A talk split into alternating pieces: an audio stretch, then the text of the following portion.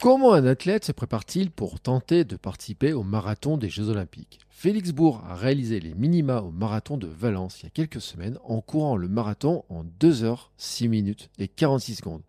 Et il nous explique comment il a gagné plus de 4 minutes, quelles sont ses stratégies et à quoi ressemble son quotidien pour aller aux Jeux Olympiques. Allez, c'est parti Bonjour à toutes et à tous et bienvenue dans ce nouvel épisode du podcast Sport Nutrition. Je suis Bertrand Soulier, créateur du podcast Running Kilomètre 42 et j'ai créé ce podcast avec Happy Run, des apiculteurs passionnés par la course à pied et amateurs de longue distance qui proposent une gamme de nutrition sportive naturelle. Dans ce podcast, nous intéressons principalement à ce point important et si complexe la nutrition sportive est la plus naturelle possible. Et nous avons décidé de partir à la rencontre d'athlètes, de sportifs, d'aventuriers, d'entraîneurs de spécialistes de l'alimentation sportive. Et aujourd'hui, nous partons donc une deuxième fois à la rencontre de Félix Bourg. Je l'avais reçu une première fois en avril 2022. Il rêvait des Jeux, mais à l'époque sur 10 000 mètres ou marathon. Mais il n'avait pas encore couru de marathon et ne savait donc pas s'il pouvait courir le marathon à 20,5 km heure, soit 3 minutes 04 au kilomètre. Depuis, il s'est beaucoup entraîné, il a mis en place de nombreux ingrédients qui nous détaillent justement dans cet épisode. Il est par exemple devenu plus précis dans la nutrition du quotidien, mais aussi en course. Ses entraînements ont évolué. Il nous parle notamment de son volume d'entraînement, de ce qu'il mange, de son sommeil aussi, de la récupération, de l'aspect mental aussi, de comment il voit la course et de comment il voit le marathon des Jeux Olympiques et comment lui, il se projette sur cette course à laquelle il n'est pas encore sûr de participer. Même si pour l'instant, il fait partie des qualifiés. Car ses efforts ont payé. Et il a fait largement mieux que les minima en s'offrant un finish incroyable, prouvant qu'on peut finir un marathon à toute vitesse. Il nous explique dans cet épisode à quelle vitesse il a couru les 7 derniers kilomètres. Alors voici ses secrets, son quotidien, ses habitudes, ses conseils, et vous allez constater que pour autant, il n'a pas fait une croix sur certains aliments qui pour autant pourraient paraître comme déconseillés. Et avant de vous laisser écouter ma discussion avec Félix, je veux remercier Coro qui sponsorise cet épisode et ce podcast cette année encore. Dans ce podcast, nous vous partageons des conseils de sportifs, de coachs, de spécialistes qui valorisent une alimentation équilibrée, des produits naturels, des ingrédients bruts à cuisiner, des céréales, des oléagineux. D'ailleurs, dans cet épisode, Félix nous parle d'oléagineux qu'il mange ainsi que du beurre de cacahuète qu'il consomme lui aussi tous les jours, euh, bah, un peu comme moi. Des ingrédients de base que vous pouvez acheter en ligne directement chez Coro, K-O-R-O.fr, la boutique pour les passionnés de produits sains. Coro propose plus de 1200 produits. La marque privilégie les emballages grand format pour éviter de consommer trop d'emballages plastiques et opter pour un circuit commercial court entre le producteur et le consommateur quand c'est possible. Et pour vous aider dans votre budget, nous avons négocié avec une réduction sur toute la boutique. Il vous suffit de vous rendre sur la boutique Coro, kero.fr et utiliser le code HAPPYRUN5 pour en profiter. Je remercie tout particulièrement Coro de soutenir ce podcast et je vous laisse maintenant avec ma discussion avec Félix. Allez, c'est parti Bonjour Félix. Bonjour à toi. Comment vas-tu? Bah écoute, super. Hein, euh, ça récupère euh, tranquillement depuis le marathon, même si c'était un peu dur euh, physiquement de reprendre vraiment le, le haut niveau et tous les entraînements que, ça, que ça, nécessite, mais euh, bon, on s'y remet tout doucement, quoi.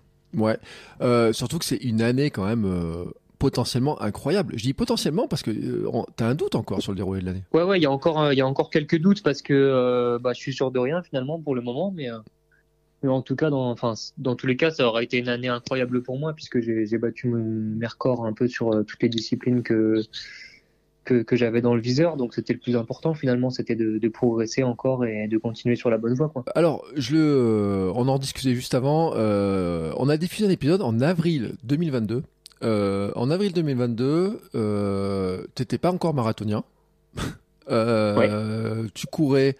Tu avais fait quoi jusqu'à ce moment-là en fait, pour replacer un petit peu le contexte? Bah écoute, j'avais fait pas mal de, de semi-marathons.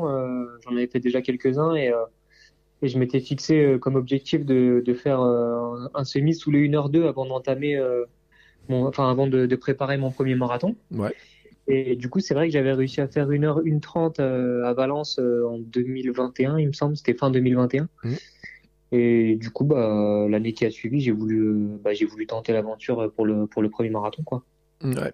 Et, euh, et donc, pour, euh, pour donner un ordre d'idée quand même, euh, là tu parlais de te remettre, etc. Valence, c'est quand même une terre où ça va super vite, hein faut le dire. Ouais, ouais, c'est ça, ouais. Euh, je te laisse annoncer ton temps.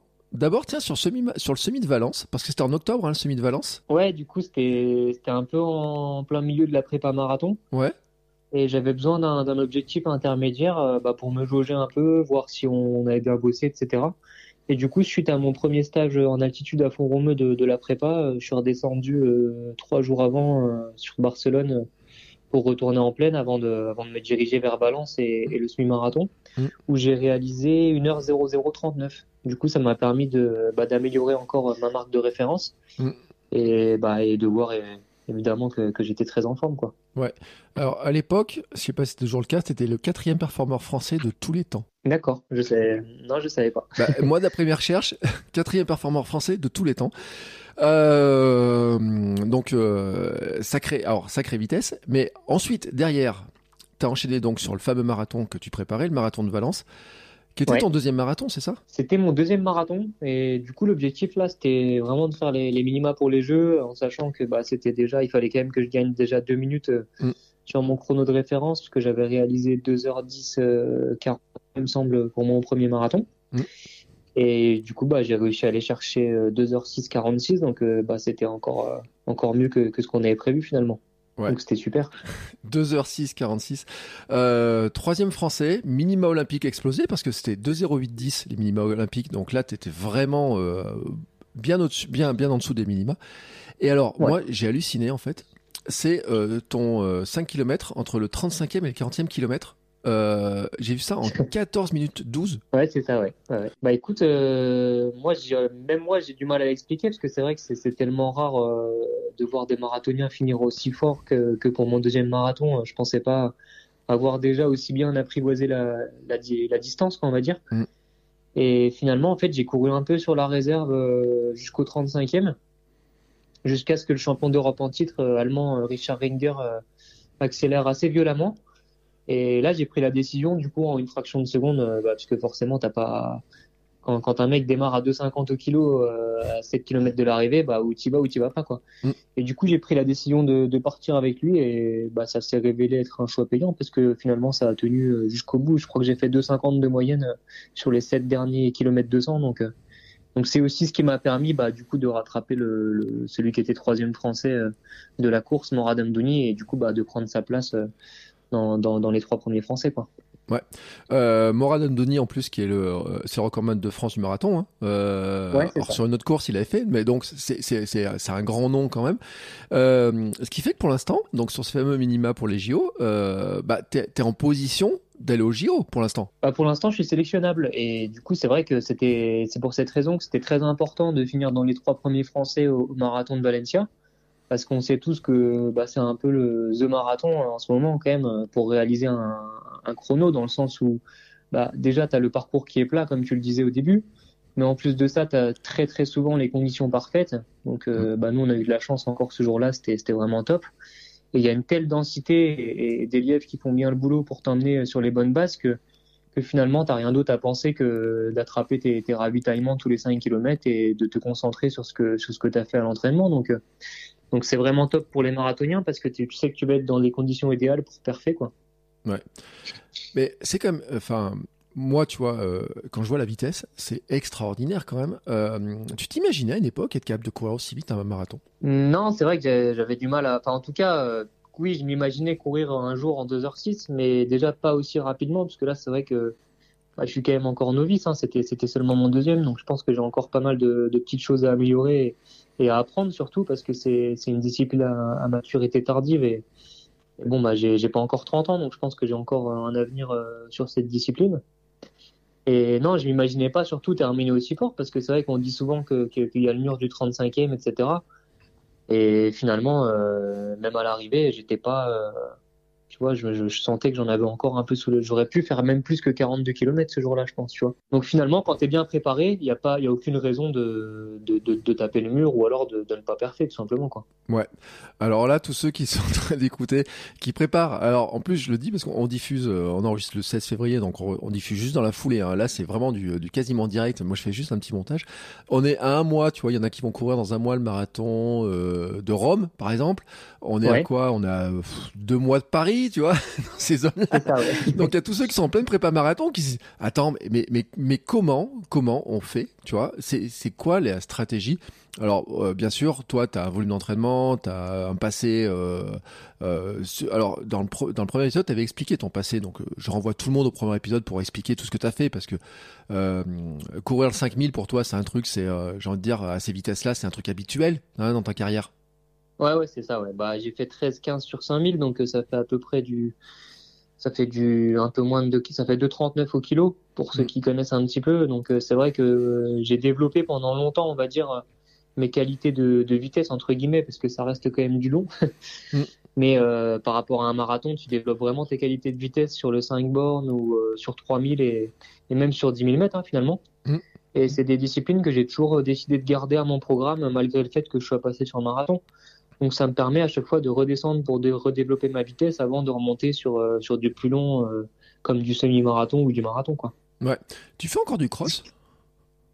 Oui, bien sûr. Bah là, je viens de gagner le, Cross Ouest France, qui est quand même un des derniers gros cross français qui, qui survit, on va dire, parce que c'est vrai qu'il n'y en a plus des masses. Mais sinon, je fais toujours la saison de cross avec euh, mon club du Racing Multiathlon. D'ailleurs, on, est triple champion de France par équipe, donc c'est devenu un peu une tradition euh, pour le club et, et pour moi. Donc, euh, non, je pense que c'est important de, de, garder aussi le cross dans le sens où, où c'est la seule discipline finalement où tu oublies un peu le chrono. Mm. Et tu peux te focaliser sur tes sensations euh, pour travailler d'autres choses, euh, travailler un peu plus musculairement aussi, parce que ça, ça va être des parcours souvent dans la gadoue, un peu avec des montées-descentes. Donc, euh, donc ça change un peu de ce qu'on a l'habitude de faire et c'est pas plus mal, même mentalement. quoi. Ouais, puis c'est rigolo le cross, c'est le premier qui passe la ligne et c'est le gagnant, quoi. C'est pas le. ouais, c'est pas ces classements relatifs. C'est un jeu, quoi. c'est la course des gamins. En fait, c'est vrai que quand on est gamin, on fait, on fait tous du cross. Alors, le cross, c'est des, euh, moi j'en ai fait en primaire. Il y a le cross du collège qui a laissé des mauvaises traces et les lycées chez certains, hein, des mauvais souvenirs ou des bons souvenirs chez d'autres personnes. Euh, C'est vrai, moi j'ai redécouvert le cross très tardivement quand je me suis remis à courir. Mais tu parles, j'avais presque plus de 40 ans. Ouais. ouais j'ai trouvé ça dur, mais tellement dur. Je me dis, mais attends, tu pars à fond, t'accélères euh, tout le temps ça s'arrête jamais. C'est vraiment. C'est quoi? C'est la vitesse, c'est mental, c'est vraiment quoi pour, pour toi le cross? Bah, Pour moi, le, cross, c'est une, une, des disciplines les, les, plus difficiles déjà euh, au niveau de. pour apprendre sur soi-même en fait déjà. Mm. Parce que c'est vrai que tu flirtes toujours un petit peu avec ta limite en sachant que bah, tu peux pas non plus euh, trop accélérer parce que sinon tu sais que tu tiendras pas jusqu'au bout. Donc ça t'apprend vraiment à gérer ton effort. Et euh, même si tu peux apprendre aussi à gérer ton effort sur un 10 km ou sur un 5 km, ça va être quand même euh, en général des courses assez plates. Alors que là, en plus de tout ça, il faut que tu arrives à gérer ton effort et ton allure par rapport au parcours. Donc, tu as mm. des obstacles qui, qui, vont se présenter devant toi et toi, ton, bah, le but, ça va être de, justement de, de, franchir tous ces petits obstacles et, et de rallier la ligne d'arrivée le, plus vite possible. Donc, euh, non, finalement, je trouve que c'est assez marrant et puis c'est et puis c'est bien pour pour, enfin, pour travailler les fondations du reste de la saison, je trouve aussi. Mm. comme je disais, il y a, y a, tout un travail musculaire quand même. Tu vas bosser un, un petit peu différemment, même au niveau de la, de la proprioception, où tu, où tu vas avoir des appuis un peu, un peu moins stables. Ça va être souvent dans la boue, donc euh, ça va te permettre de, de bosser les muscles profonds aussi au niveau des chevilles. Et, et, forcément, après, ça peut se retranscrire sur la route et, et, et sur la piste, quoi. Ouais. Bon, déjà, bon, on va dire un des secrets. Bon, c'est vrai que toi, tu as, ton passé euh, cross, 5 km, 10 km et tout. Hein, tu as des vraies qualités de vitesse. donc, ça veut dire que tu les continuer à travailler tout le temps hein, pour justement pouvoir les transférer ensuite sur, euh, sur le marathon. Ouais, je dirais, je dirais même au-delà de les travailler, j'essaye même de, de, les développer. Hein. Donc, mm. euh, essayer de toujours, je me rappelle toujours à peu près des temps que j'ai fait l'année d'avant. Donc, bon, il y a quand même des séances clés dans des prépas que, que tu vas retrouver assez fréquemment au cours de l'année et ça te permet de justement bah, de jauger par rapport aux années précédentes et tout. Et c'est vrai que moi j'aime bien regarder un petit peu l'évolution, quoi. Mm. Bon, alors. Bon, on n'a pas tous ta qualité de vitesse, mais on va dire, n'oubliez pas de travailler la vitesse pour faire du marathon. Euh, et en plus, tu sais, je l'ai dit, c'est un jour sur un, sur du trail aussi. C'est un rappel que je fais parce que j'ai raconté un jour cette anecdote sur du trail, même sur les 100 euh, miles. Euh, j'ai vu une jour la vidéo d'une finisheuse de la Western Race, je crois, tu vois, qui a 100 miles, qui a fini. Tu sais, il y a une limite de temps faut courir en, je crois que c'est 16 heures ou 14 heures, tu vois, maxi. Et, euh, et elle, est passée pour, euh, tu vois, 18 heures, mais je sais plus le temps exactement. Elle est arrivée, si, t'as pas la, tu sais, t'es pas finisher si tu passes pas dans le temps euh, maxi. Et elle est arrivée pour 14 secondes. Et en fait, elle sprint, tu sais, sur les 200 ou 300 derniers mètres, elle arrive à sprinter, à accélérer. Après 100 miles, donc 160 bornes. Donc, tu vois, eh dis, même sur du trail, et l'autre jour, j'ai discuté avec quelqu'un aussi qui avait des barrières horaires sur du trail où on a une tendance à courir lentement, on dit bah il faut durer, durer, durer. La vitesse, elle reste quand même un élément qui est primordial, quoi. Alors toi en ouais, ça peut toujours servir, hein. ça peut toujours servir, c'est clair. Ouais. Bon, toi en plus pour battre ces, ces, temps et pour arriver à passer les minima, on comprend bien en plus l'objectif. Mais c'est vrai qu'on a une tendance un peu à l'oublier, à devenir un peu des tracteurs quand on fait la prépa marathon. euh, bon, toi c'est un tracteur très relatif hein, quand même, parce que vu la vitesse à laquelle tu cours, on peut pas appeler ça un tracteur. Ouais, mais, après tu vois finalement le marathon, enfin c'est vrai que pour nous. Euh c'est c'est des allures autour de 3 ou kilos, à peu près 20 km heure. Mm. En fait, on a tellement l'habitude de courir autour de 23, 22, 23 km heure que pour nous, ça en devient presque lent, si tu veux. Ça devient une allure qui, qui va vraiment être euh, notre seuil, on va dire 80% à peu près de, la VMA, ça représente.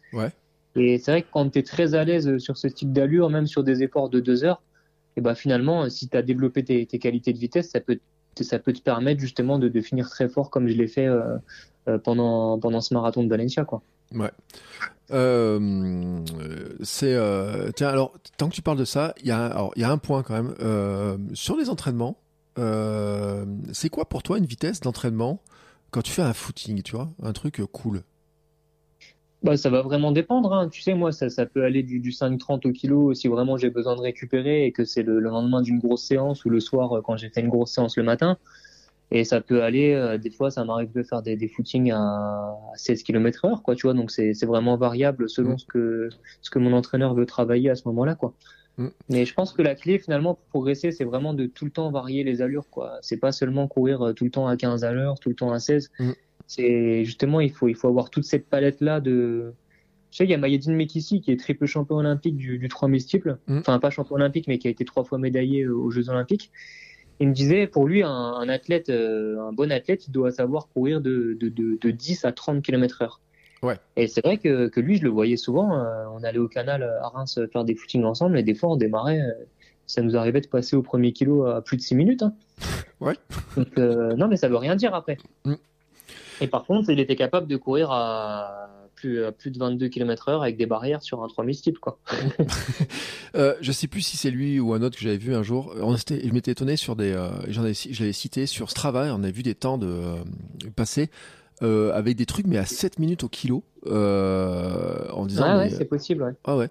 Euh, donc et là c'est vraiment lent parce que tu me dis 5,30 ça fait du 11 km heure mais 7 minutes au kilo euh, moi, je connais beaucoup de gens qui font des footings beaucoup plus vite alors qu'ils n'ont pas ta pointe de vitesse. Donc, c'est aussi ce qui est intéressant de, voir la, palette hein, que, vous pouvez travailler. C'est vraiment intéressant ces exemples, je trouve. ça me fait rigoler parce que j'entraîne un petit peu depuis euh, un ou deux ans et c'est vrai que j'ai entraîné deux marathoniens au cours de, bah, de mes expériences. quoi. Et euh, il y en a un sur les deux euh, qui a fait euh, qui a fait 2h59 là à Valencia, donc pour situer à peu près son niveau. Mmh. Et lui, je lui disais, euh, c'est important que tes footings, euh, tu les fasses autour de 5,50. Enfin, tu sais, j'avais calculé par rapport à sa VMA, ça faisait autour de 5,50 et 6 au kilo normalement. Ouais. Et il me disait, mais non, moi mes footings, je les fais à 4,30. et moi, je lui disais, mais non, moi je fais 2h06, mes footings, des fois, je les fais à 5,30. Donc toi, tu peux pas les faire à 4,30 si tu fais 2h59. et lui, ça lui, enfin, ça lui, ça, ça lui paraissait fou, quoi. Et du coup, j'étais obligé de lui montrer, de lui donner les preuves et tout, pour lui montrer que même moi, je faisais des footings 40, euh, 45 minutes, 50 minutes à 5 30 quoi. Mm. Sinon, il voulait pas le faire, quoi. Ouais, j'ai même euh, trouvé une fois une stat comme quoi euh, Kipchoge faisait des footings à 10 km heure, donc à 6. Bah hein. non, mais c'est vrai que c'est intéressant de le rappeler parce que c'est vrai qu'on le voit. Et puis je vois des fois des discussions sur les réseaux avec des gens qui disent Oh, mais moi je peux pas courir à 6, c'est trop lent pour moi et tout. Bon, c'est intéressant. Je te remercie d'avoir fait ce rappel parce que quand même d'avoir cité cet exemple-là, c'est vraiment très intéressant. Euh, maintenant, euh, il y a une question, c'est euh, parce qu'on parle, on est dans un podcast sport, nutrition et tout. Moi, je me rappelle, tu sais, il y avait deux ans, quand on avait parlé de ta nutrition, à l'époque, j'ai l'impression que tu te cherchais un peu, tu n'étais pas super calé, etc.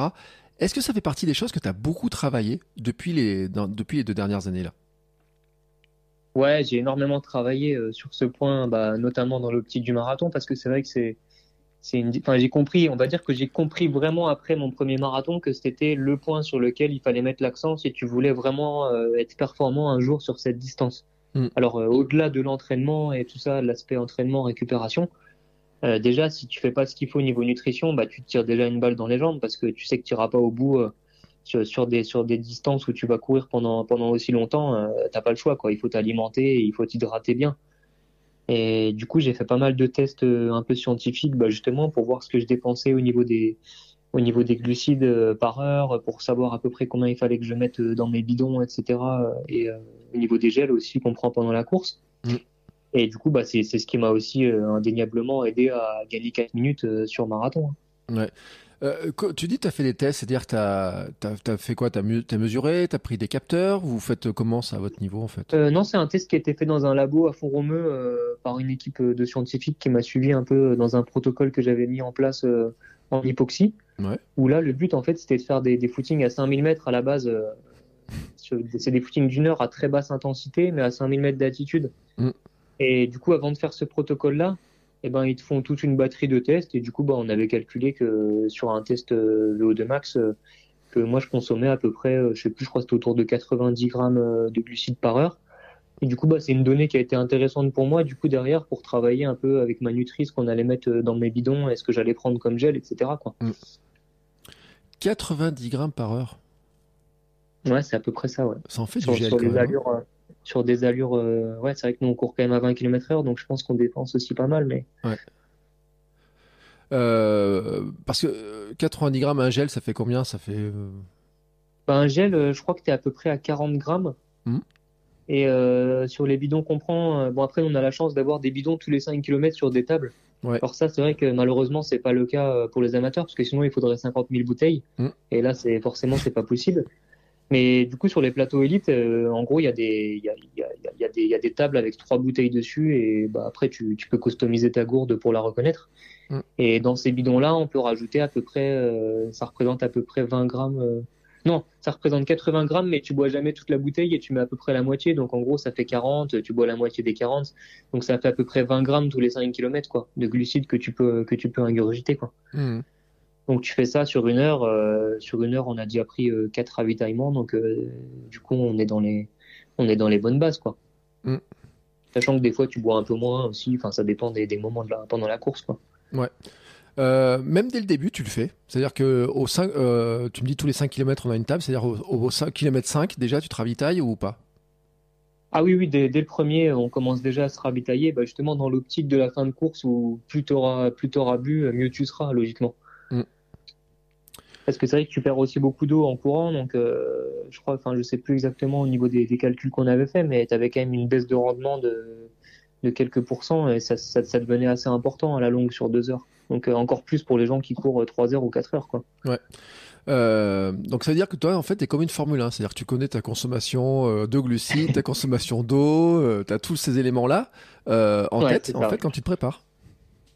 Bah, je l'ai pas fait pour mon premier marathon, ça m'a porté préjudice et du coup j'ai vraiment mis l'accent là-dessus pour mon deuxième, euh, histoire d'être sûr que euh, d'éliminer déjà ce, secteur-là si jamais ça marchait pas. Mm. Et là c'est vrai que vu que ça a super bien marché, que ça m'a même permis de finir très très fort et comme je te disais, je pense que j'aurais même pu faire plus que 42 km ce jour-là. C'est qu'on a vraiment euh, hyper bien calculé tout ça quoi. Euh, ça va être sacrément satisfaisant quand même de dire euh, en optimisant tous ces éléments parce que c'est vrai que j'en ai parlé avec des entraîneurs tu vois on avait fait des euh, on a fait des épisodes sur la science sur les et les les data scientists et tout tu vois avec Naël Aubry par exemple on avait fait un épisode sur les mesures sur tous les trucs en disant ben il y en a certains qui qui courent bien mais on peut optimiser tel domaine certains vont optimiser l'entraînement certains vont optimiser, ça.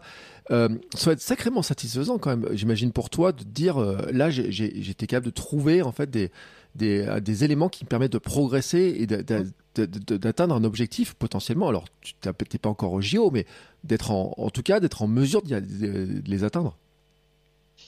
Bah, de toute façon, je savais que j'avais deux minutes à gagner, que pour moi, ça me semblait déjà beaucoup, deux minutes euh, sur un deuxième marathon. Euh, je trouvais. Euh, moi, je me rappelle avoir dit plusieurs fois à mon entraîneur c'est dommage, j'aurais préféré que ce soit mon troisième marathon pour avoir un peu plus d'expérience. Mmh.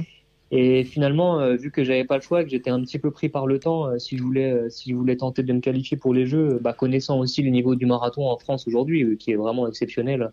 qui a, jamais été aussi relevé dans, l'histoire.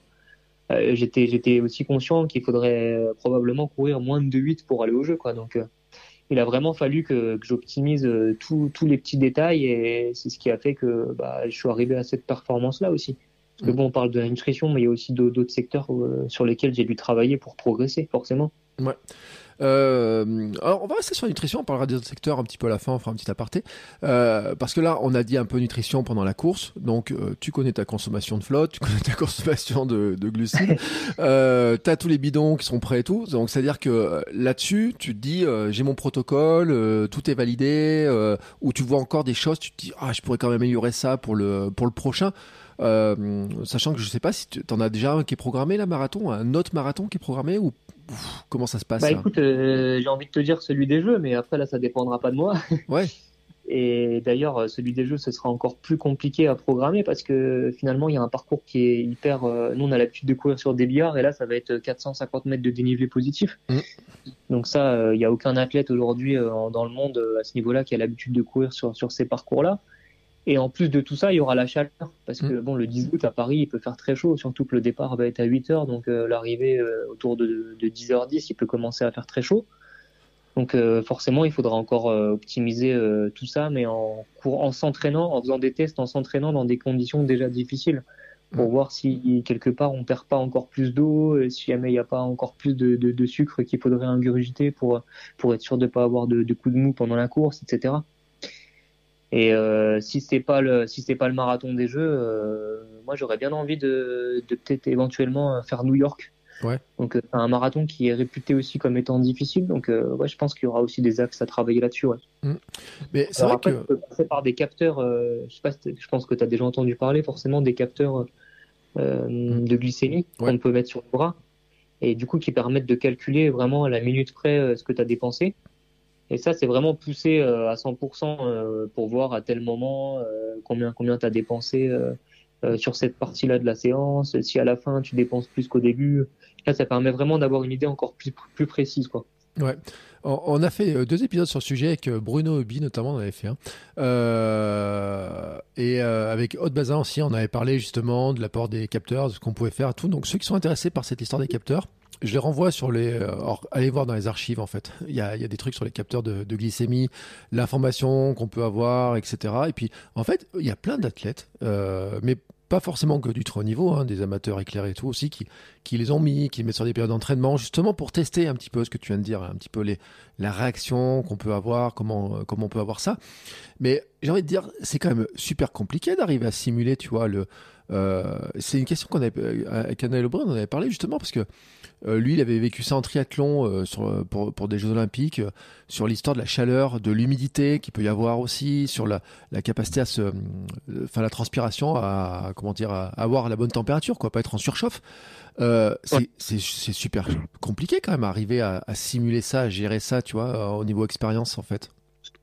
Bah écoute, déjà au niveau de la température, euh, enfin moi je sais qu'au Krebs de Reims, on a la chance d'avoir une thermoroom. Mmh. Donc ça permet de, de, simuler exactement les conditions dans lesquelles tu vas évoluer en, en compétition. Ouais. C'est-à-dire que c'est une espèce de, de, petite pièce, un peu comme un sauna ou un peu plus grand, où tu peux mettre un tapis de course ou un vélo dedans. Et tu peux régler 30, 40, 50 degrés. Tu peux régler aussi l'humidité. Donc euh, à ce moment-là, ce serait intéressant par exemple de faire le test avec ce capteur dans ce type de milieu euh, dans lequel tu vas évoluer à l'entraînement pour voir euh, pour avoir déjà les données quoi. Mm. Bon après c'est vrai qu'il y en a pas partout. ouais. Bon, euh, mais c'est vrai que ça fait partie des outils. Hein. C'est vrai qu'il y a des, ça fait partie des outils un peu incroyables qui, qui, sont à votre disposition.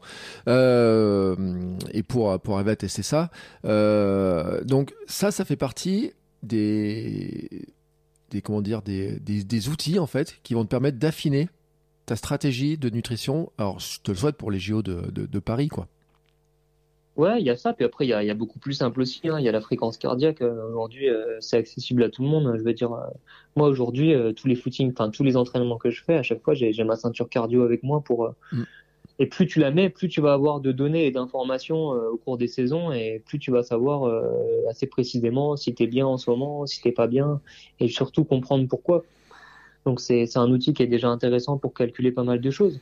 Parce que déjà dans un milieu où il va faire plus chaud, bah, tu vas pouvoir euh, voir à peu près par rapport à ta pulse marathon quelle allure ça représente, tu vois, tout simplement. Mm.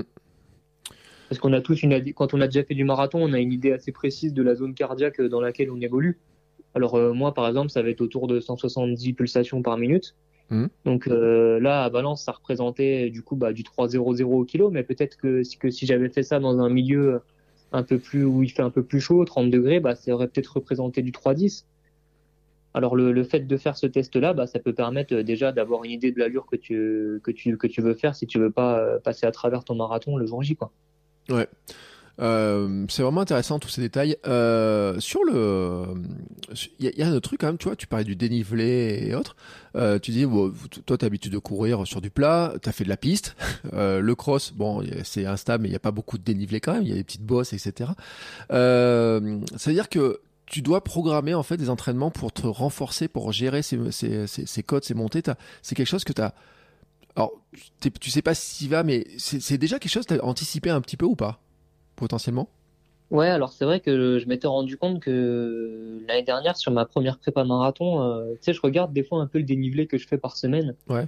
Euh, la moyenne de ce dénivelé-là, et j'étais plutôt autour des 500, 600 euh, des plus par semaine. Et c'est vrai que sur des semaines à 180, ça faisait vraiment pas beaucoup, quoi. Ah ouais. Parce que j'avais beaucoup là, je courais beaucoup sur le canal, tu sais, je fais beaucoup de vitesse aussi sur la piste, donc forcément, bah, c'est des moments où tu fais pas de dénivelé du tout. Et du coup, on a essayé de travailler là-dessus justement pour augmenter cette moyenne plus autour des 1000, 1500. Mm. Alors là, il y a, y a, y a, enfin, je le faisais pas tout le temps parce que forcément, tu peux pas, pas passer de 500 à 1500 euh, d'un coup. Mais des fois, sur euh, deux, trois semaines, ouais, je me, je me, faisais des blocs comme ça où je faisais que des footings euh, en montée-descente et ça me permettait bah, d'augmenter ma moyenne de 10 plus par semaine et du coup bah, de renforcer mes cannes naturellement en fait. Mm. Et de préparer déjà mon corps à, ce type de parcours quoi. Ouais. Ah, tu vas devenir trailer à cette allure. ah, J'irai pas jusque-là, mais. non mais c'est vrai en plus et euh, c'est vrai tu parlais aussi marathon de New York ça fait partie des euh, tous ceux qui euh, qui, qui l'ont fait disent que c'est casse-pattes que ça monte que ça descend que c'est pas facile à gérer ouais. donc je comprends mais c'est vrai qu'il y a beaucoup de gens en plus hein. moi je me rappelle des discussions au club de gens qui disaient ouais mais moi je fais que du plat je fais un marathon donc je vais courir que sur plat et tout. Et l'entraîneur disait non non faut faire des côtes faut faire des escaliers faut faire des trucs comme ça et tout. Ça renforce ça aide aussi. Tu sens une Ouais, différence vrai, ouais. depuis que tu le fais en fait sur ta course sur ta foulée sur sur, sur, sur ta peut-être facilité dans certains exercices? Ouais, parce que du coup, j'ai développé aussi, euh, mine de rien, au, au fil des semaines, j'ai développé aussi la, la puissance que j'avais dans les jambes. Mm. Donc forcément, après, quand tu rebascules sur du plat pour les séances clés, bah, ça te permet d'aller beaucoup plus vite et d'être beaucoup plus relâché. Et du coup, bah, tu es plus efficace, etc. Et l'allure euh, est, plus, plus importante. Donc, euh, donc forcément, ça te fait progresser, ouais. Ouais. Bon, voilà. Un deuxième truc à mettre sur la liste pour ceux qui, qui veulent progresser en marathon, n'oubliez pas euh, de renforcement. Non, mais c'est du renforcement naturel. C'est vrai qu'on parle. Euh, je sais pas si tu fais aussi de la musculation. Enfin, j'imagine euh, gainage, des choses comme ça aussi. Je pense que tu as des choses comme ça aussi à côté. Ouais, bah ça c'est justement c'est le deuxième axe. On allait en venir euh, sur lequel euh, j'ai énormément travaillé pour euh, pour ce deuxième marathon. Ça a été la préparation physique, ouais. Ça c'est clair. Mm. Alors j'ai bossé avec un préparateur physique euh, pendant toute la prépa, euh, parce qu'on en a un bon là au, Crêpes de Reims. Et euh, on est passé à, avant je faisais une séance par semaine et là je suis passé à deux séances par semaine, euh, on va dire de, de fin août jusqu'au marathon début décembre quoi. Donc euh, ça, ça a doublé mon, ça a doublé mes habitudes par rapport à ça quoi. D'accord. Il te fait quoi? Soulever du poids, des choses comme ça? Enfin... Ouais, alors j'avais déjà fait des protocoles de muscu lourdes, mais là c'était plus des, des d'endurance de force quand même. Mhm. Mais en sachant que le lundi, en général, elle était assez light parce qu'il y avait forcément le, gros bloc du week-end euh, dans les jambes. Et le jeudi, on passait sur une séance vraiment costaud où là, pendant, ça pouvait durer une heure, une heure et quart. Et là, on enchaînait vraiment, on travaillait tous les groupes musculaires avec une pré-fatigue, euh, un enchaînement assez costaud et derrière euh, pas mal de travail aussi de, proprioception. Mhm. Euh, alors ça pouvait être euh, au niveau des chevilles, mais aussi euh, des fois du gainage, des exercices un peu un peu hybrides où tu faisais du gainage et tu travaillais en même temps un autre groupe musculaire. Mm. Bah pour pour habituer le corps à rester solide en fait du haut du corps, même quand tu tu as le bas du corps qui travaille quoi. Mm. Et ça ça m'a beaucoup ça ça m'a beaucoup aidé. Ouais. Après bon c'est sûr qu'il faut connaître euh, quelqu'un qui a une palette de- d'exercices assez large euh, pour pour ne pas se lasser aussi de de tout ce travail euh, pendant pendant trois mois quoi. Ouais. Bon, j'ai fait un épisode de Kilomètre 42. On a parlé de ce sujet-là la semaine dernière euh, avec un bouquin. Il y a 450 pages avec un préparateur physique. Oh là là, quand je vois les exercices, je me dis, mais je me dis bon après, euh, il m'a dit oui, mais selon les niveaux, il y a plein de choses. Et c'est vrai qu'il y a plein d'exercices. Hein, il y a beaucoup de choses et tout. Et, euh, et bon après, il y a, y a une adaptation aussi. Tu l'as très bien dit, l'adaptation par rapport à, ta, ton entraînement pour que ça s'intègre. Parce que tu as parlé de 180 km par semaine de course à peu près? Bah, mon premier marathon, j'étais monté euh, à 180 euh, quatre fois, je crois. Enfin, j'ai fait quatre semaines à 180. Mm. Et là, pour mon deuxième, euh, la prépa s'est beaucoup mieux passée, donc je suis monté même jusqu'à 215, ouais. 215. ouais, sur ma plus grosse semaine, ouais. Bon, ça fait combien d'heures à peu près pour et combien d'entraînements? Tu, tu répartis ça sur combien de de, de séances alors de Moi, je répartis ça sur 9 à 10 entraînements, mais je, je vais je vais jamais au-dessus. Mm. Donc, euh, euh, parce que j'ai eu pas mal de blessures au cours de, de ma carrière et, et c'est vrai que le fait de, de limiter la, la, répétition des entraînements, même quitte à en faire un peu plus, tu vois, à faire un entraînement mais un peu plus long, mm. et eh ben ça me permet de d'avoir plus de récupération aussi entre les entraînements et de pas me blesser. Mm. Donc euh, c'est vrai que pour beaucoup, euh, ils font ça sur sur 12 ou 13 entraînements dans la semaine et moi je le faisais sur sur 10 on va dire globalement. Donc ça représente à peu près 14 15 heures de, de course quoi. Ouais. Euh, un temps, un temps, je dire un temps partiel, mais un vrai temps à fond, quoi. ouais, bon après ça, ça, tape pas mal, donc il faut récupérer aussi derrière. Hein. C'est au moins aussi important que, que le travail. Et, euh, et, donc ça veut dire que tu te, as quand même quoi? Tu, tu mets un jour, deux jours de repos par semaine ou? Non, il n'y avait pas de jour de repos par contre, euh, parce que c'était trop. Euh, enfin, la prépa marathon, euh, je, je, fais toujours un jour de repos par semaine quand je suis en prépa pour la piste, etc., ou des distances plus, plus courtes. Mais pour le marathon, euh, si, ça m'est arrivé de faire des jours de repos, mais c'était plus un toutes les trois semaines que un toutes les semaines, quoi. Mm. D'accord. et comment justement, tu vois, parce que sur le plan, on va revenir un peu sur la nutrition, mais parce que on a dit, bon, il y a celle de la course, mais sur toute la partie pendant ta préparation parce que on disait tu es une Formule 1 tu connais tes données etc donc tu sais aussi bah, tu, as aussi mesuré, calculé un petit peu ce que tu devais euh, manger, combien il te fallait. Alors, je sais pas si tu, comment tu mesures ça en calories, si tu prends ça en protéines ou quoi que ce soit. Tout ça, tu, l'as travaillé ces dernières années-là? Euh, Je l'ai travaillé, mais je l'ai pas mesuré parce que je trouve qu'après ça devient trop, euh, tu sais, ça fait trop robot en fait. Ouais, il faut que tu manges tant de grammes. Ça, ça c'est un truc que, que j'ai jamais aimé et j'avais pas envie de, de tomber là-dedans, mais c'est vrai que déjà naturellement, euh, d'après ce que, ce que j'ai dit à Manu, bah justement, je travaille avec Aude Bazin, t'en parlais tout à l'heure, qui est nutritionniste à Reims. Et c'est, c'est la nutritionniste du Krebs de Reims, donc euh, mm. je travaille avec elle depuis deux ans par rapport à ça. Et en fait, j'avais déjà pris euh, quand même plus ou moins des bonnes habitudes, parce que c'est vrai que ça fait quand même dix ans que, que je suis athlète de haut niveau, donc ah, forcément, si, si t'es pas bon sur l'aspect nutrition, tu te blesses, tu te blesses tout le temps, quoi. Tu peux pas t'entraîner autant. Donc euh, j'avais plus ou moins des bonnes habitudes. Après c'était peut-être des, des, réajustements, tu vois, dans, sur des, m'a appris des trucs du genre, euh, bah peut-être manger plus plus de riz que, que, que les pâtes, parce que c'est vrai que les pâtes euh, c'est plus, tu vas être plus propice à avoir des inflammations sur tout ce qui est tendineux, etc. Mmh. Après ça a été beaucoup aussi des ajustements par rapport à, au bilan sanguin que j'ai fait sur les sur les différentes carences que je pourrais éviter en, en prenant des compléments alimentaires. Ouais. Euh, du coup, c'est vrai que là, ça fait un an et demi que je suis accompagné par euh, une marque française qui s'appelle NutriPure mm. et du coup qui fait un peu bah, tout, tout, toutes les gammes de, de, compléments alimentaires possibles. Et euh, dès que j'ai une problématique dans un secteur, que ce soit tendineux ou alors un peu de fatigue ou alors si je suis en manque de vitamines, bah, ça me permet de réadapter avec avec ce qui m'envoie derrière pour pour pas avoir toutes ces carences là et, et, rester en forme pendant toute la prépa quoi. Mm. Donc c'est plus des petits détails, mais ça va être propre à chacun. Tu vois, après, il faut pas, il faut pas dire, enfin, c'est compliqué de, de, globaliser euh, tout ça et de dire, ouais, tout le monde doit, doit manger ceci ou cela, quoi. Ouais.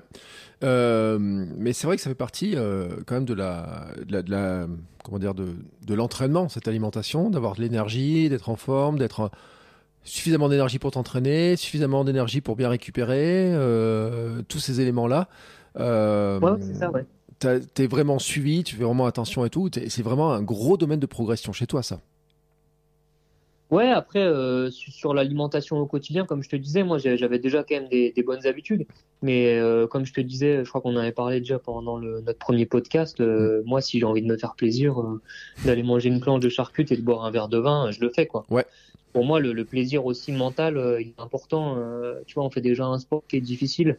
On mange déjà bien 90% du temps, il faut quand même garder ces 10% du temps où si tu as envie de boire une bière ou du vin ou aller manger euh, des cochonneries, bah faut, faut, faut, garder aussi ce plaisir-là et se dire ouais bon bah j'ai le droit de le faire quoi, c'est pas interdit. Mm. Euh, bon, d'ailleurs, on avait fait un épisode sur le shit meal avec Haute Bazin. Vous avez dit ce qui est passé du shit meal. ouais, bah, l'anglais, c'est une fois par semaine. Hein. Elle t'en laisse un quand même, c'est vrai? Ouais, j'en connais plein des, des mecs euh, qui ont fait des jeux et tout, et eux, une fois par semaine, euh, ouais, toute la journée, ils mangent que des cochonneries, quoi. Mais par contre, euh, ah, le, le, lendemain, c'est reparti, euh, c'est reparti sérieux, quoi. je vous laisse aller, aller voir des archives, euh, vous allez voir ce qu'elle en pense, comment le placer. Enfin, il y a, toute une, dimension hein, autour de ça qui est, qui est pas, qui est pas si simple que ça à gérer. Euh, je sais pas toi comment tu le vois ça en fait. Euh, quand tu vois les autres là comme ça, qui sur une journée ils, ils se font plaisir et tout. Euh, toi, comment tu gères ça en fait Ces moments-là de, tu dis je me, une truc de charcuterie et tout. Comment tu, tu vois ça toi? Bah écoute, que, comme Aude a dû dire, j'ai pas écouté son podcast, mais je pense qu'elle t'a dit que d'éviter sûrement de faire ça euh, juste après une sortie longue ou un truc où vraiment t'as puisé dans les réserves, quoi. Ouais. Donc euh, souvent on a tendance à dire il faut que je mange bien avant euh, ma compétition ou ma ou ma séance importante, mais une fois que t'as fait la séance et que t'es content de toi ou même si t'es pas content de toi et du coup tu te dis oh, je vais aller manger un McDo ou une connerie comme ça, bah ça c'est le truc qu'il faut éviter à tout prix. Mm. Parce que justement, euh, quand tu as tout dépensé et que tu as, bien tapé dans les réserves, c'est là justement qu'il faut bien manger derrière. Donc tous ceux qui vont au McDo après leur compétition, euh, je les invite à attendre le lendemain plutôt et de bien manger le soir et de se faire plaisir plutôt le lendemain quand on a une sortie un peu cool, un petit footing de récup quoi. Ouais. Et moi c'est ce que j'essaye de faire aussi quoi. Je veux dire je ferai pas ça après après après ma je ferai pas ça le dimanche soir après ma grosse sortie longue du dimanche matin, tu vois par exemple. Ouais. Euh, elle avait dit ça effectivement, et on en avait parlé aussi justement, tu sais, après la récupération. Alors par exemple après, euh, bah, comme ton marathon, tu vois, euh, le marathon de Valence, en disant, bah juste après on a envie de fêter, alors que il faut aussi reconstituer, il faut aussi amener aux, muscles de quoi repartir, enfin se, se, se, se, reconstruire quoi. Exactement, c'est pour ça que moi j'ai travaillé aussi avec Aude là-dessus et elle m'a donné une recette de, de, de gâteau à préparer chez moi. C'est assez simple en général en plus. Hein. Mm. Alors du coup, j'ai un truc que je me prépare avant la compète, que je mange le matin. C'est un gâteau, moi, parce que moi j'aime bien la banane, donc c'est un espèce de banana bread un peu amélioré. Ouais. Et je mange ça, euh, tu peux le manger même jusqu'à deux heures avant parce que ça se digère super bien. Donc c'est assez, c'est assez cool parce que t'es pas obligé de te lever trop tôt le matin avant ton marathon ou ton semi ou ton 10 bornes. Mm. Et j'ai aussi un, autre gâteau justement pour recharger et refaire les réserves à manger juste après la, course, justement quand t'as pas le temps et que t'as as tendance à vouloir aller manger justement dans, un fast-food parce que t'es loin et qu'il faut rentrer chez toi.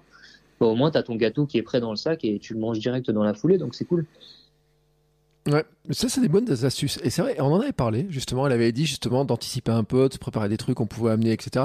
Même en club, tu sais, elle avait dit souvent dans, dans les clubs, euh, il y en a certains, ils amènent. Euh, on est tenté un peu parce que moi je l'ai eu après un trail. Euh, un gars du, il dit ah on va aller manger au McDo juste après. Moi je lui ai dit ah oh, je dis, moi je suis resté sur les chiottes pendant deux jours après parce que mon estomac était et l'intestin était en vrac. Et elle avait dit c'est une astuce et pour ça que ceux qui sont intéressés, allez réécouter cet épisode. Elle avait dit justement qu'on pouvait se préparer des choses à l'avance, justement pour bah, pour avoir déjà tout sous la main et pas être tenté par d'autres trucs qui seraient néfastes à la récupération et puis que notre corps est pas tout à fait prêt à accepter. Parce que euh, moi j'ai l'exemple des, euh, de, de, cet exemple-là je te dis euh, c'était pas du tout passé. Mais c'est vrai que on, sur des efforts longs sur des efforts violents comme ça euh, il faut trouver des trucs qui qu'on va accepter qu'on va tolérer qui vont nous faire du bien plaisir mais qui vont aussi aider le corps à repartir et à bien se réparer quoi. Ouais, c'est ça. Et puis c'est pour ça, c'est important que tu dises aussi qu'un truc qui fait plaisir, tu vois, mettre des ingrédients que t'aimes mm. et que tu sais que bah tu vas prendre du plaisir à le manger, euh, que ce soit avant la course ou même après, quoi. De pas manger un truc euh, parce que voilà, il faut récupérer et même si t'aimes pas, tu le manges. Non, il faut quand même garder, je pense, cette notion de plaisir et, et prendre un truc qu'on aime, quoi. Ouais. Euh, banana bread. Moi, je retiens une sorte de banana bread. Hop, je le marque sur ma petite liste. Ouais, après, ça peut se faire avec d'autres fruits. Hein. C'est pour ça que je te dis ça. Ouais, mais moi, banane, ça me va bien, tu sais. Euh, mon truc, il me va très bien. Tant que je peux mettre un peu de beurre de cacahuète, mais je sais pas si, euh, si c'est autorisé chez Odd, euh, truc. Ah, bah, c'est bon le beurre de cacahuète. Moi, j'en mange tous les matins. Hein. C'est vrai? C'est une source de, une source de protéines. Mm. Alors après, moi, je le mets avec, euh, avec autre chose. tu vois, je mets de la confiture dessus, mais tu peux mettre aussi du, du fromage blanc, tu peux mettre des fruits, tu vois, que c'est des framboises, des bananes, enfin, ce que mm. t'aimes. Et ça, c'est super, hein, comme petit déj le matin. Je sais, c'est ce que je dis tout le temps, ça, les oléagineux, euh, tous ces trucs-là. Ouais, voilà, tu peux mettre des, ça c'est encore mieux, ouais, si tu peux mettre des amandes dessus et tout en complément, ça c'est, que du bonus, hein. Ouais. Euh, en plus, c'est des bons gras, on va le dire. Hein, euh, Voilà. avec la dépense calorique que tu as, avec le nombre d'heures d'entraînement, etc., euh, c'est- important. Hein. Euh, euh, L'autre jour, c'était une discussion que j'ai vue sur les réseaux sociaux. Quelqu'un qui disait bah, Depuis que je cours, j'ai toujours faim. J'avais fait des recherches quand même. euh, Quelqu'un comme Scott Jurek, qui fait partie des légendes du, euh, de l'ultra, il, euh, il consomme Ouais. 4000 à 6000 calories par jour. Enfin, il les consomme par, dans Ah bah un jour euh, d'entraînement classique, tu sais, quand il prépare des ultras. Euh, hein. J'ai essayé de me demander ce que ça faisait à manger. je me suis dit, mais c'est juste dingue. En plus, il est végétarien. Euh, donc, Ah je, ouais. me dis, oh, je me dis, le volume que ça fait en cuisine et tout. Il faut vraiment être pro hein, pour avoir le temps de faire la cuisine de tout ça et tout. Parce que je dis, c'est Ah, m'étonnes. vraiment important. 6000, c'est énorme, ouais. Ouais, mais c'est vrai. Et on avait vu des chiffres euh, sur, euh, comment il s'appelle, Phelps, euh, qui euh, mangeait euh, 6000 calories euh, par jour euh, quand il nageait. Qui était... bon, alors lui, c'était moins, euh, moins healthy, on va dire, hein, quand même. Euh, C'était plutôt McDo qu'autre chose. Euh, pizza et tout. Mais c'est vrai que la dépense énergétique, euh, la vitesse à laquelle tu cours, euh, la récupération, tu parles de muscu, faut, il faut faire du muscle et tout aussi. C'est c'est vra- c'est franchement capital, quoi. C'est-à-dire que euh, ça sert à rien de courir si à côté, t'as- tu mets pas de, d'énergie dans le moteur. Bah, c'est ça. Et puis, si vraiment, après, à un moment donné, tu veux optimiser ta, ta récupération, je pense que le premier facteur, ça passe par, par ce que tu vas, ce que tu vas manger. hein. De toute façon, il n'y a pas de secret. hein. Donc, euh, c'est une des, c'est, un des axes d'amélioration pour euh, bah, ne pas se blesser, euh, mieux récupérer des séances et du coup pouvoir mieux enchaîner aussi les autres séances derrière. Et après, bah, c'est, ça s'ajoute à ta progression qui fait qu'à la fin, bah, forcément, tu, iras chercher un meilleur chrono, quoi. Est-ce qu'il y a des trucs quand même, tu te, tu dis, ouais, je m'interdis pas, tu disais un verre de vin, assiette de charcuterie, des choses comme ça. Est-ce qu'il y a quand même des aliments où tu sais, où tu sens, où tu te demandes si c'est, euh, si, tu les évites, ou en, tout cas en période de prépa, tu vois, est-ce qu'il y a des choses quand même que tu, tu- dont tu te méfies un peu? Franchement, euh, ouais, on va dire l'alcool. Des fois, je fais attention quand même, parce que c'est vrai que moi, j'adore ça. Mais, euh, mais sinon, en, en nourriture, non, je m'inter- je m'interdis pas trop. Tu vois, j'essaie de garder toujours quand j'ai envie, sans en abuser par contre, tu vois. Je veux Mm. dire, si j'ai envie de manger du saucisson, par exemple, euh, je vais pas, je vais pas tout manger, tout, tout le saucisson, quoi, tu vois. Mm. Mais euh, non, quelques tranches déjà, ça fait plaisir, ça fait du bien, euh, comme je disais, au mental. Et puis, bah, c'est pas grave. Hein, de toute façon, tu, comme tu disais, tu dépenses 3000, 4000 calories par jour. euh, et tu vas pas prendre de poids dans tous les cas. C'est juste qu'il y a des, des aliments qui sont plus sujets aux, aux, aux inflammations, etc. Donc, il faut faire attention par rapport à ça. Mais, mais bon, une fois de temps en temps, ça, ça fait vraiment pas de mal en vrai. Euh, donc tu disais d'ailleurs, c'était intéressant sur l'histoire des pâtes hein, par rapport à l'inflammation. Euh, donc plus riz que pâtes, c'est ça? Ouais, plus riz, privilégier le, le riz ou les pommes de terre. Pa- Patate douce, c'est super aussi, elle me disait Aude. Mm. Euh, après, c'est, voilà, après, comme je disais aussi, rester dans un truc, celui qui aime pas la patate douce, bah, tant pis, il mange des pommes de terre classiques, mais, mais non, il y a, y a plein de, il y a plein de, de petits trucs comme ça qu'elle m'a appris aussi, ouais. Bon, moi j'ai une recette de gâteau euh, à la patate douce avec de la banane et patate douce. Mmh. C'est pas mal en vrai. hein. Enfin, moi, personnellement, j'aime bien. Après, il y en a, y en a beaucoup qui connaissent pas trop aussi, tu sais, la patate douce, qui, Ouais. qui la cuisinent pas trop, mais ouais, il y a, il y a plein de possibilités. On peut même les faire en frites aussi, c'est sympa. En purée, comme tu disais, ou en gâteau, c'est bien aussi. hein. Moi j'adore ça, donc euh, franchement j'en mets partout. Euh, je suis le seul à la maison à adorer ça. Si en frites, si en frites quand même, moi ça, ça- c'est un truc que j'arrive à faire passer à peu près par tout le monde. Euh, mais par contre, tu vois, si je te posais la question aussi, c'est parce que tu vois, dans mes podcasts, j'ai eu des fois des gens qui disent ouais, moi les produits laitiers, je vais éviter. Euh, tu vois, euh, parce qu'il y a le, ces histoires de dire oui par rapport à, on parle de tendinite, de, de risques comme ça. Toi, c'est toi le produit laitier par exemple, t'en consommes? Ouais, énormément, ouais. C'est vrai que moi, je prends toujours euh, du fromage pratiquement euh, tous les midis, tous les soirs. euh, yaourt aussi, j'adore. Donc, non, après, ouais, peut-être ne pas, pas les arrêter totalement, mais si, si jamais t'as des tendinites chroniques ou à répétition, peut-être juste diminuer un peu, tout simplement, tu vois. Déjà, de diminuer un peu, bah, le corps, il va, ça va lui faire du bien. Mais après, t'es pas, c'est pas parce que les, les produits laitiers favorisent, entre guillemets, les, les tendinites ou les inflammations qu'il faut arrêter totalement. Et puis, alors, je vais te dire en plus, c'est que j'en ai parlé à plein de coureurs et de tout niveau, et je pense que je n'ai jamais eu un avis euh, formel, même les nutritionnistes et tout là-dessus. Euh, Il y a des, je, je me demande à quel point ça fait partie des grandes légendes en fait, cette histoire-là, et des croyances, et que Ouais. chacun arrive à, à le faire aussi à sa sauce. Je pense que si t'adores les produits laitiers, si t'adores le fromage et tout, et que tu tolères et t'es pas blessé, c'est dommage de t'en priver, quoi. Ouais, c'est ça. Après, euh, tu sais, on réagit tous différemment, donc, enfin, c'est c'est difficile de, de donner des analyses concrètes là-dessus, quoi. Mm. Tellement on est, tellement tout le monde est différent. Il y a des gens qui vont hyper bien réagir, il y en a qui vont réagir un peu plus mal. Donc non, ce qu'il faut, c'est trouver tout simplement le bon équilibre. Mm. Euh, on avait parlé tout à l'heure, tu as parlé d'un truc sur les. Euh, as parlé de prise de sang, de carences, de choses comme ça. C'est un sujet qu'on a abordé régulièrement sur, sur les carences. Est-ce que toi, c'est un, un, truc, tu surveilles régulièrement ça? Au moins deux fois par an, ouais, je fais un bilan euh, quand même assez global, tu vois. Enfin, assez global. On reste quand même sur. Euh, ça va être du fer, etc. Tu vois, enfin, des, trucs euh, basiques qui peuvent vraiment te t'apporter, générer une fatigue si tu es en carence. Mais ouais, je pense que c'est important de vérifier quand même, bah, encore plus pour nous, parce que c'est vrai qu'on s'entraîne quand même euh, dix fois, tu vois, on disait 10, il y en a, ça monte jusqu'à 13 fois par semaine, donc forcément, le, le, corps, il est pas fait pour ça à la base. Mais ouais, tout simplement, si vous sentez, euh, je sais pas, un petit coup de mou dans l'année qui serait difficilement explicable, bah pourquoi pas faire un bilan sanguin, c'est remboursé en plus, donc pour voir s'il n'y a pas de souci par rapport à ça et éventuellement derrière ajuster par, moi, j'habite à Reims. C'est vrai que là, ça fait, il n'y a pas beaucoup de soleil depuis quelques mois. Moi, je prends toujours, euh, à partir du mois d'octobre, novembre, je prends toujours mon ampoule de vitamine D une fois par mois pour, euh, bah, déjà pour éviter une carence à ce niveau-là. Ça, peut être intéressant de, d'anticiper ça, quoi. Ouais. Bon, j'ai fait une blague à Reims en disant que le soleil, de toute façon, il n'y en a pas beaucoup, mais comme je connais un peu Reims, j'ai suis allé en été, donc j'ai vu un jour qu'il y avait du soleil aussi l'été. Euh... des fois, il y en a, c'est rare, mais il y en a. C'était la blague. Non, mais c'est vrai qu'il fait pas très chaud. Non, après, on va pas dire que ça soit la région la plus chaude de France. Hein. Euh... Chaud, ça va, mais c'est plus la pluie et euh, ouais, le manque de soleil, quoi, je dirais. ouais. Euh, D'ailleurs, ça, c'est un truc intéressant ça, sur l'entraînement parce que tout à l'heure, tu disais fond romeux. Tu vas faire des stages à l'étranger. Tu fais partie de ceux qui partent au Kenya, des trucs comme ça ou pas? Écoute, j'ai essayé, j'avais fait un stage de, de, deux mois au Kenya, mais ça s'était mal passé parce que j'étais tombé malade, que le, le, mode de vie ne, ne me convenait pas. Et, et justement, là, tu penses, tu penses, pour le coup, tu penses qu'à l'entraînement, euh, à manger et à dormir.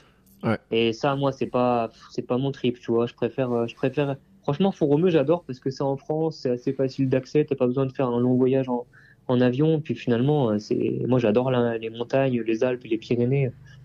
Donc, euh, je trouve que c'est magnifique et du coup, tu prends toujours du plaisir à aller courir dans, dans, dans ces paysages-là. De... Et puis, Fouromeux, c'est une des villes les, les plus ensoleillées, les plus ensoleillées de France. Donc, en général, quand tu vas, tu as quand même des, bonnes conditions, donc euh, c'est tip top, quoi. Ouais.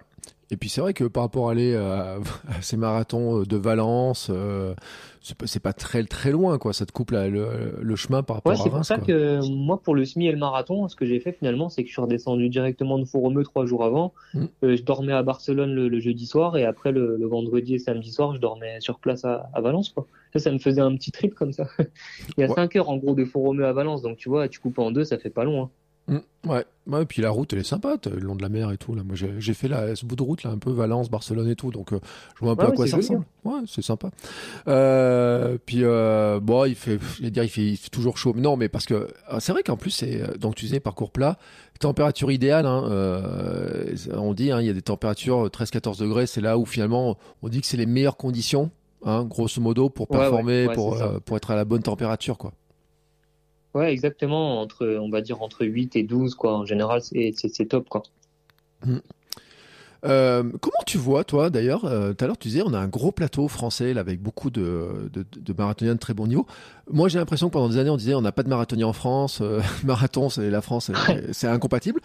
Tout d'un coup, on voit tous la débarquer. Euh, puis alors, à des vitesses, enfin, vous dans les trois quand même. donc, il y a mes frères, Nicolas Navarro, qui, eux, sont déjà qualifiés. Hein. Eux, ils sont prioritaires pour aller au jeu, hein. c'est ça hein Ouais, ils sont des, en gros, ils sont déjà qualifiés. Ouais, il reste plus qu'une place. Ouais. Euh, comment tu, tu expliques que vous soyez aussi nombreux euh, comme ça là sur, euh, j'ai dire, sur la ligne de départ, alors que à un moment donné, on a l'impression qu'il y avait plus grand monde? Bah, tu sais, déjà, t'as un, un mec comme Navarro qui est pas si vieux que ça. Je crois qu'il doit avoir 32 ans, il me semble, mm. si je dis pas de bêtises.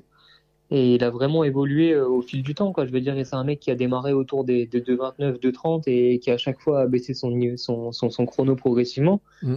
Donc euh, finalement, bah là, ça fait quelques années qu'il a trouvé une régularité en dessous des, des 2,10, ce qui en fait quand même un, bah, un adversaire redoutable au niveau français euh, pour, pour, pour choper une place dans les trois, sur tous les championnats. Il est souvent présent quand même. Ouais. Après, tu as un gars comme Morad Amdouni, bah, qui était un phénomène sur piste, qui est monté sur marathon et qui a, qui a fait le record de France en 2,5-22. Donc, euh, tu as un mec euh, comme Hassan Chadi, pareil, qui a un phénomène depuis qu'il est, est, plus jeune et depuis qu'il est monté sur marathon, bah, il commence à atteindre aussi son plein potentiel. Et puis derrière, tu as des jeunes, euh, des jeunes ou des mecs un peu moins jeunes comme moi qui sont un peu entre les deux. Tu vois, moi, j'ai, moi, j'ai 29 ans, donc, euh, donc j'arrive aussi dans, à un âge où tu commences à pouvoir perfer sur cette distance-là. Et il y en a qui tout de suite ont vu qu'ils qu'ils avaient pas trop entre guillemets le niveau euh, pour pour perfer au niveau mondial sur la piste, tu vois, comme Mehdi Frère ou comme euh, Abderrazak Sharik, Mm. et qui se sont rendus compte assez jeunes qu'ils avaient un énorme potentiel sur la route et sur les longues distances. Et ce qui fait que bah, que Mehdi Frère a fait de 2h05 euh, alors qu'il doit avoir euh, 26 ou 27 ans et, et Abderrazak Sharik pareil 26 ans il a fait 2h08 euh, pour son troisième marathon à Amsterdam tu vois donc dans des conditions difficiles en plus Mm. Donc c'est il y a aussi l'émulation autour des Jeux Olympiques euh, de Paris 2024 forcément. Pour les Français c'est c'est c'est une chance c'est une opportunité euh, unique de pouvoir avoir euh, de, de pouvoir représenter son pays à domicile c'est une fois tous les 100 ans. Et, nous on a la chance d'être de cette génération-là, donc on a aussi conscience de ça et on n'a pas envie de passer à côté. Donc c'est tous ces, toutes ces petites choses-là qui font que bah, le niveau aujourd'hui est monstrueux et que et que ouais derrière le derrière le Kenya et l'Éthiopie, je pense que la France euh, aujourd'hui c'est un des pays les, les, plus difficiles au monde pour se qualifier sur marathon. Hein. Euh, tu, euh, il me semblait avoir vu que tu avais, euh, t'as pas d'autres disciplines dans lesquelles tu pourrais tenter ta chance si tu pas sur marathon? Si le 10 000 mètres. Ouais. Après, c'est vrai que c'est un peu compliqué parce qu'il faut faire deux gros 10 000 pour passer au ranking. Mm. Et moi, j'ai jamais réussi au cours de ma carrière à enchaîner deux gros 10 000. J'ai souvent réussi à en faire un bon, mais le deuxième, j'étais moins performant derrière. Donc, euh, je pourrais éventuellement tenter ma chance, mais sans, sans vraiment y croire à 100%. D'autant plus que, que j'ai réalisé les minima euh, pour les championnats d'Europe de Rome sur semi-marathon. Mm.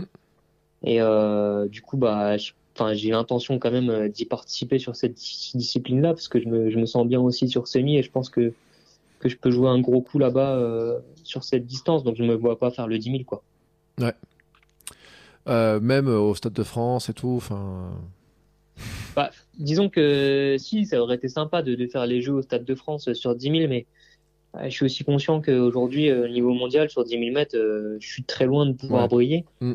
alors que là sur marathon euh, avec, avec le finish que j'ai fait à Valencia, avec le, le, parcours qui est hyper vallonné et qui est propice à d'énormes surprises, plus la chaleur, mm. je sais qu'en se préparant euh, super bien à la perfection, c'est pas impossible qu'il y ait un Français qui fasse un énorme coup là-bas. Donc, euh, j'aimerais bien faire partie de, de ces Français-là. Ouais.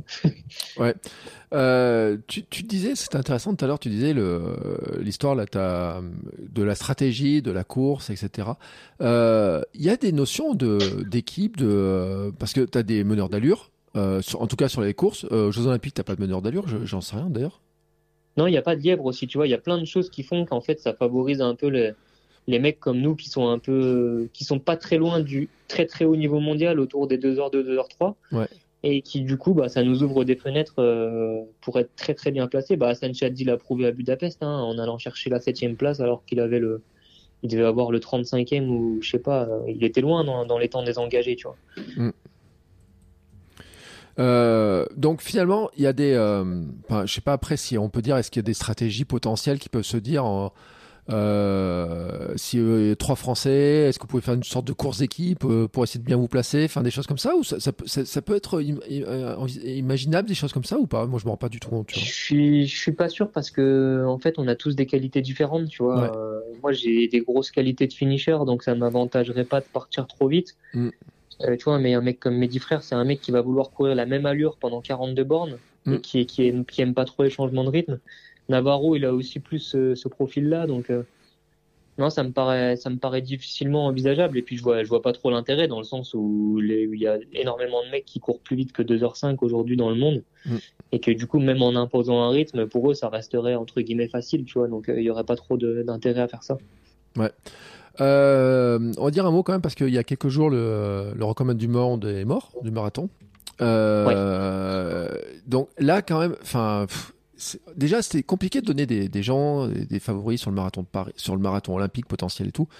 Euh, là bon, euh, lui malheureusement en plus, on le voyait bien passer sous les deux heures quand même. Alors pas, pas à Paris, hein, mais sur un marathon plat. Euh, t'arrives à imaginer des favoris potentiels sur cette, sur, euh, sur, sur, une course comme les, Jeux Olympiques?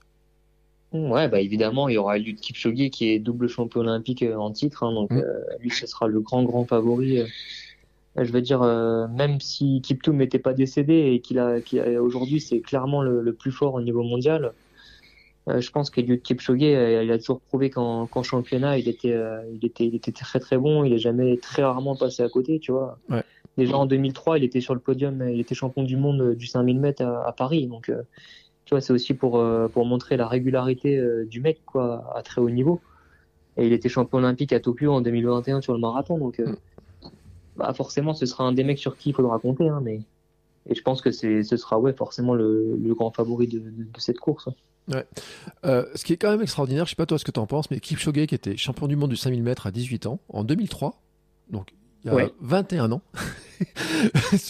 c'est la, la, la, la, longévité de cet athlète quand même. Euh, c'est inspirant pour toi? Ah bah c'est exceptionnel hein. pour moi c'est du calibre de, de, Nadal, Federer, Djokovic euh, au tennis. C'est des mecs euh, qui, qui, ont vécu euh, que pour ça quoi. Mm. Parce que forcément, pour maintenir ce niveau-là, il faut, vivre comme un moine, entre guillemets. Hein. Et puis, il faut garder la, la, passion, la foi. C'est comme les Ronaldo, les Messi, les mecs euh, qui, ont, toujours été modifiés pour, euh, trouver de nouveaux, objectifs, de nouveaux records à aller chercher. Et tu vois que le mec aujourd'hui, même s'il a 40 ans, euh, qu'il est double champion olympique, multiple fois champion du monde, eh ben, il, a toujours la même motivation. il, a, il a réussi à passer sous les deux heures, même si c'était pas homologué. Mm. Bah, c'était quand même un truc, euh, un truc de fou. Et euh, là, aujourd'hui, il a envie d'aller chercher un troisième titre euh, sur le marathon parce que ça n'a jamais été fait dans l'histoire. Donc, non, je trouve que c'est beau. Hein. Mm. tu, l'as déjà rencontré? Ouais, j'ai même une photo avec lui. Ouais. et, en fait, tu sais, c'est la question que je pose. T'as couru avec lui ou enfin les, enfin, t'as as fait des courses avec lui? Kiptoum, j'avais couru avec lui lors de mon premier, enfin, couru avec lui. On était sur la même ligne de départ. Ouais. Et Kipchoge, euh, non, jamais, jamais eu l'occasion de courir avec lui, ni à l'entraînement, euh, ni en compétition. Non. Ouais. Euh, je sais pas si Kiptoum, comment tu voyais, mais euh, vous êtes sur la même ligne de départ, mais finalement, enfin, à votre allure, la vitesse, elle est quand même énorme, le différentiel, parce que c'est, ça paraît quelques minutes comme ça, mais sur, c'est-à-dire que tu, tu, tu, tu, comment dire, euh, tu, tu, les vois comment c'est euh, un Kipchoge, tu vois par exemple? Tu, tu, comment toi tu, tu, euh, quand quand es sur la ligne de départ, alors Kipchoge et tout, comment tu vois tu, les regardes comment ces mecs-là bah, Ce qui est marrant, c'est que bah, c'est vrai que le marathon, c'est tu vois autant la piste c'est hyper élitiste. Hmm. Et euh, t'as quand même comme une sorte de barrière entre les athlètes euh, que t'as l'impression qu'il faut pas franchir. Ouais. Autant quand tu passes sur la route, c'est tellement populaire, t'as tellement, t'as as 50 000 personnes sur les gros marathons, donc tu dans un état d'esprit totalement différent et tu te mélanges vachement plus, je trouve, au public. Et tu vois, même un gars comme Cheptegei, euh, le recordman du monde et du 5000 et du 10 000, tu vois, on a, on a déjà discuté ensemble comme ça, normal, alors que peut-être que sur la piste, on l'aurait pas fait, tu vois. Mm. Mais comme je te dis, l'état d'esprit est vraiment différent, t'es plus, es plus détendu et du coup, ça fait que quand, quand tu arrives sur la ligne de départ, même si t'es derrière Kipchoge ou Kiptoum, euh, t'es pas stressé comme tu pourrais l'être euh, dans un autre contexte, quoi. Ouais, bah, c'est des mecs qui sont franchement les Kenyans hein, en général, enfin tous, tous les champions que j'ai rencontrés, que ce soit Rudisha, Kipchoge ou Kiptoum, c'est des mecs qui sont hyper simples, hyper gentils. Euh, je veux dire, tu, tu, peux leur parler, ils te répondront euh, normalement et ils ont pas du tout la grosse tête ou quoi que ce soit, tu vois. C'est c'est ça qui est, qui est, qui, est, bien aussi dans notre sport, c'est que tout le monde est abordable et tout le monde est plutôt sympa quand même en général, quoi. Mmh. Bah écoute, c'est cool. Hein c'est pourvu que ça dure le plus longtemps comme ça, en tout cas. Euh, bah écoute, euh, merci en tout cas pour le pour ces pour tous les détails que tu as donné parce que tu nous as donné beaucoup.